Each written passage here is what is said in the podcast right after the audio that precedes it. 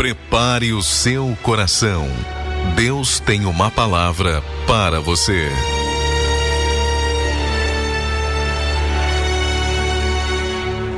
Zacarias capítulo 9, versículo de número 12 diz assim: Olha só.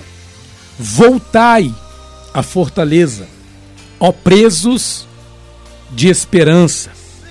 Também hoje vos anuncio que vos restaurarei em dobro. Em outras traduções diz que vos restituirei em dobro. Olha só. Vos restituirei em dobro. Vos restituirei em dobro. Palavra de Deus. Voltai à fortaleza, ó presos de esperança. Também hoje vos anuncio que vos restaurarei, que vos restituirei em dobro.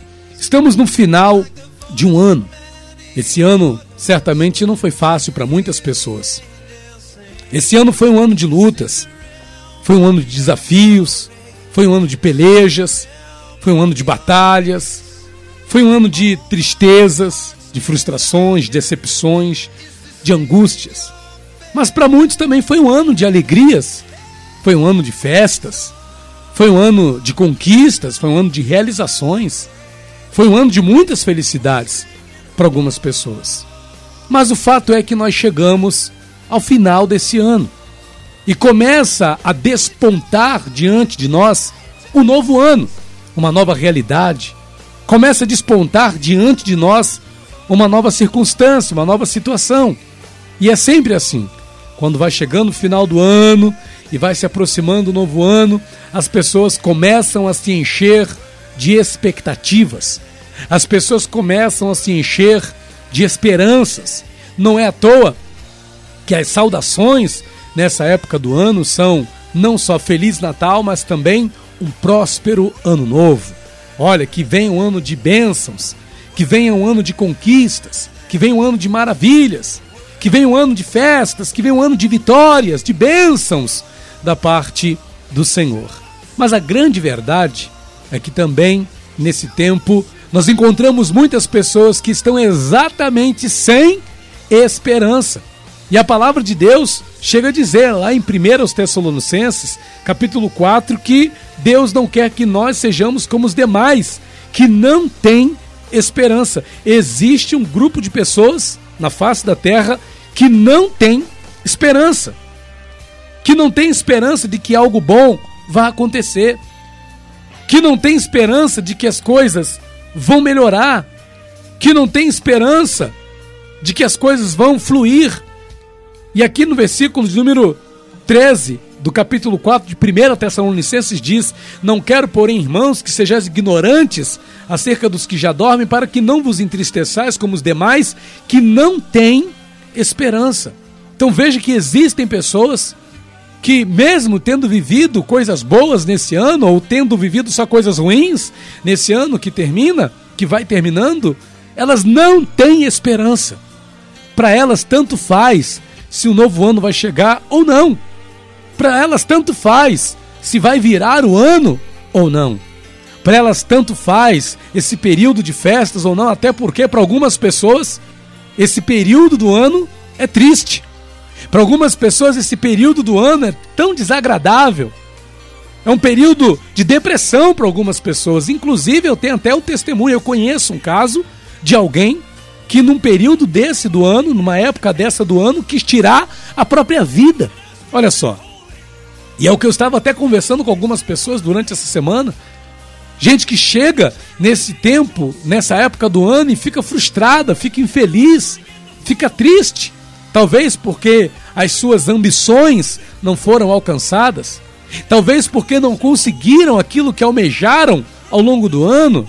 Talvez porque coisas que gostariam que tivesse acontecido não aconteceram como elas queriam. Então elas chegam no final do ano chateadas. Talvez também porque não estão com aquele poder aquisitivo que elas gostariam de estar para poder fazer a compra de Natal, para poder fazer aquela viagem de fim de ano com a família não está com aquele dinheiro no bolso que gostaria de estar. Aí a pessoa fica frustrada, fica chateada, começa a reclamar, começa a blasfemar, começa a, a, a se lançar contra a própria vida, como se tudo fosse ruim, como tudo fosse desagradável. Lembre-se que nem Jó, nos seus piores momentos, blasfemou contra Deus.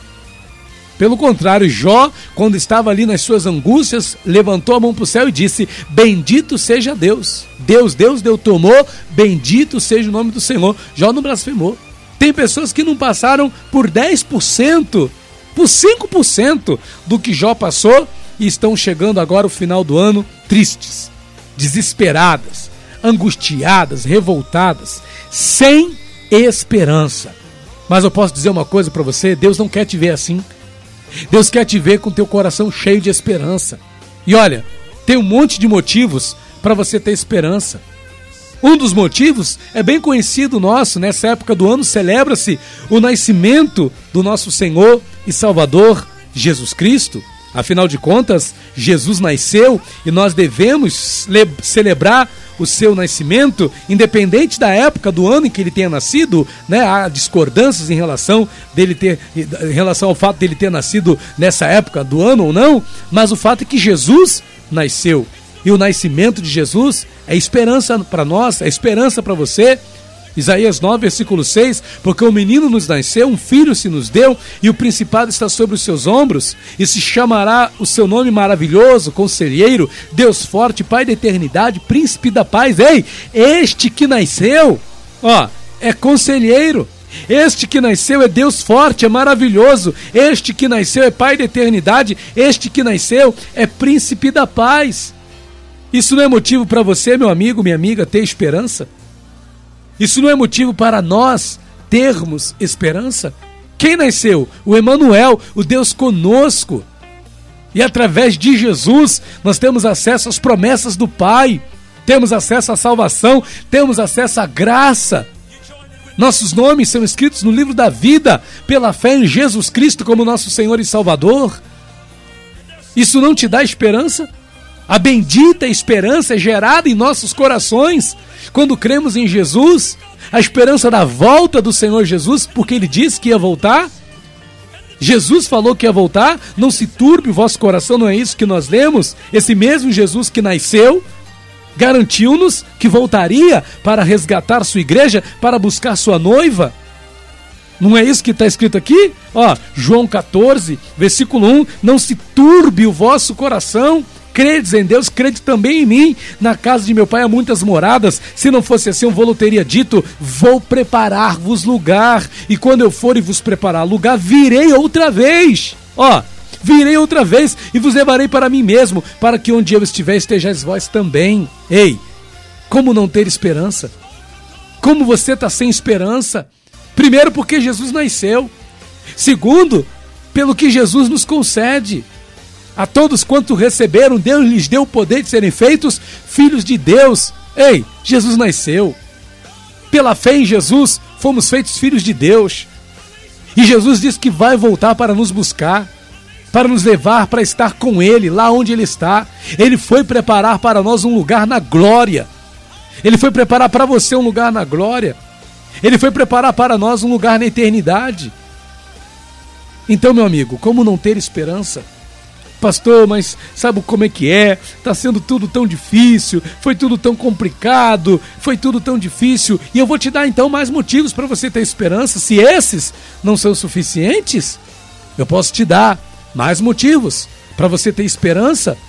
Quer motivos para você ter esperança no Senhor? Aqui em Isaías 35 tem uma profecia, uma promessa bíblica que nós nos apropriamos dela. Sim, eu me apropriei desta palavra para esse próximo ano de 2022. E que palavra é essa? Olha, o deserto e o lugar solitário, Isaías 35, versículo 1. O deserto e o lugar solitário se alegrarão disto, e o ermo exultará e florescerá como a rosa. Abundantemente florescerá e também jubilará de alegria e cantará. Olha que maravilha, gente. Sabe o que eu estou lendo aqui? Deus vai fazer florescer aquilo que está deserto. Deus vai fazer florescer aquilo que hoje é um lugar solitário nas nossas vidas, aquilo que hoje é terra seca nas nossas vidas, Deus vai fazer florescer. No versículo 7 diz: Olha, e a terra seca se tornará em lagos, e a terra sedenta em mananciais de águas. Que coisa tremenda isso aqui, gente! Que coisa tremenda! É um florescer de Deus que está sendo profetizado e eu me apropriei dessa palavra para minha própria vida. Deus tem te dado palavras também. Deus tem falado com você. Deus tem te dado promessas. Se agarre às promessas que Deus tem para você. Afinal de contas, para que, que Deus fala estas coisas aos nossos corações, se não para gerar dentro de nós esperança no porvir, esperança de dias melhores, esperança que coisas boas vão acontecer? Independente do que aconteça nesse mundo, para mim, para você, para nós que cremos em Deus, o Senhor está preparando o melhor. O Senhor está preparando o melhor para nós. Então, meu amigo, minha amiga, por que essa desesperança aí no teu coração? Sabe como Deus quer ver você? Aqui em Zacarias 9, no versículo de número 12, o que, que nós lemos aqui no início dessa breve reflexão?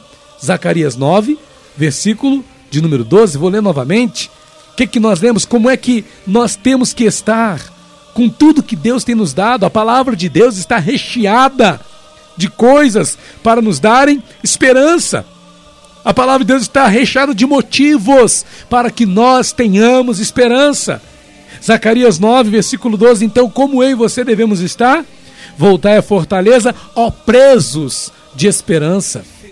Voltai à fortaleza, ó presos de esperança. Tem um comentário que diz: aqueles que são prisioneiros da esperança recebem em dobro pelas suas tribulações, recebem em dobro pelas suas lutas, recebem em dobro pelas suas dificuldades, pelas suas aflições. Então, quer que eu te diga uma coisa? Ei, se prenda à esperança de que as coisas vão melhorar na tua vida.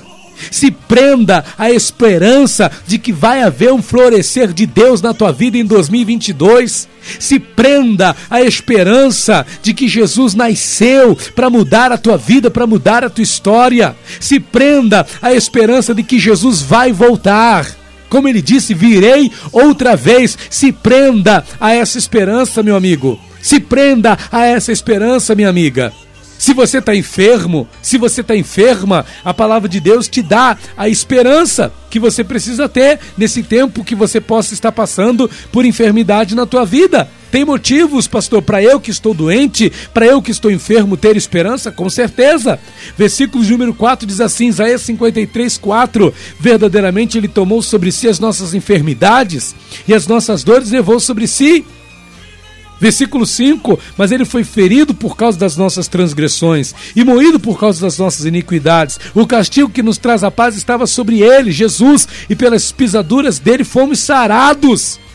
Verdadeiramente ele tomou sobre si as nossas enfermidades e as nossas dores, levou sobre si, então creia. Isso aqui é motivo para você ter esperança na tua cura. Acredite que você vai ser curado, que essa enfermidade sua vai cair por terra, que essa doença aí no teu corpo vai cair por terra em nome de Jesus. Se prenda à esperança de que Jesus vai te curar. Se prenda à esperança de que Jesus vai lançar por terra todas as enfermidades que há no teu corpo hoje. Se prenda à esperança de que você e tua casa servirão ao Senhor. Paulo disse lá para aquele carcereiro: crê no Senhor Jesus Cristo e serás salvo tu e a tua casa. Se prenda, você que está aí com a tua família tribulada, você que está aí com a tua família oprimida, você que está aí com a tua família né, violada pelas forças do inimigo. Ei, se prenda a esperança de que vai haver salvação na tua casa.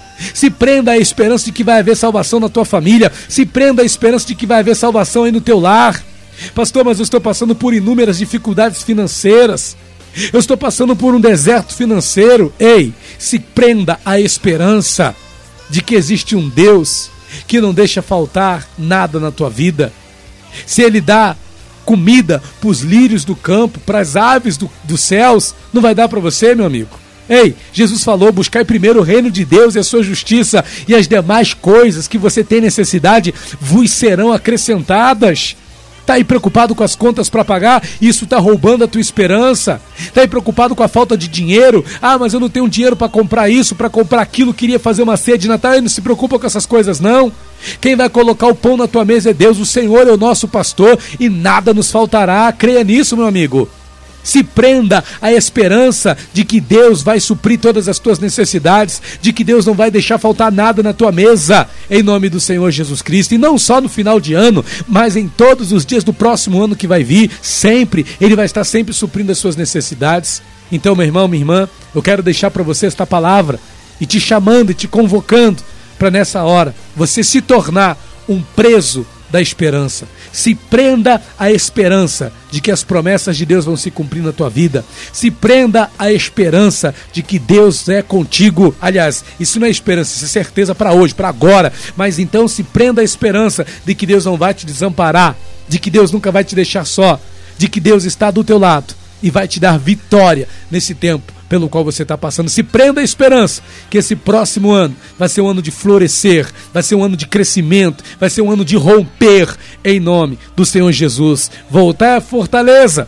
Ó preso de esperança, a fortaleza é a presença de Deus, a fortaleza é a palavra de Deus. Se volte para a palavra, se volte para as coisas de Deus, se volte para o Espírito Santo, se volte para a igreja e Deus vai te fortalecer. E se você se prender à esperança, sabe o que vai acontecer? Hoje vos anuncio que vos restaurarei em dobro. Ei, vos restituirei em dobro. Vos restaurarei em dobro. Vai haver restauração na tua vida, vai haver restituição na tua vida. Se prenda à esperança no que Deus ainda há de fazer na tua vida, viu? Tome posse e vai haver restauração em nome de Jesus. Viva o que Deus tem para você. Tome posse da tua vitória. Seja um preso à esperança nas promessas de Deus. Se prenda a esperança no que Deus ainda tem para fazer na tua vida. Deus te abençoe. Pastor Rafael dos Santos.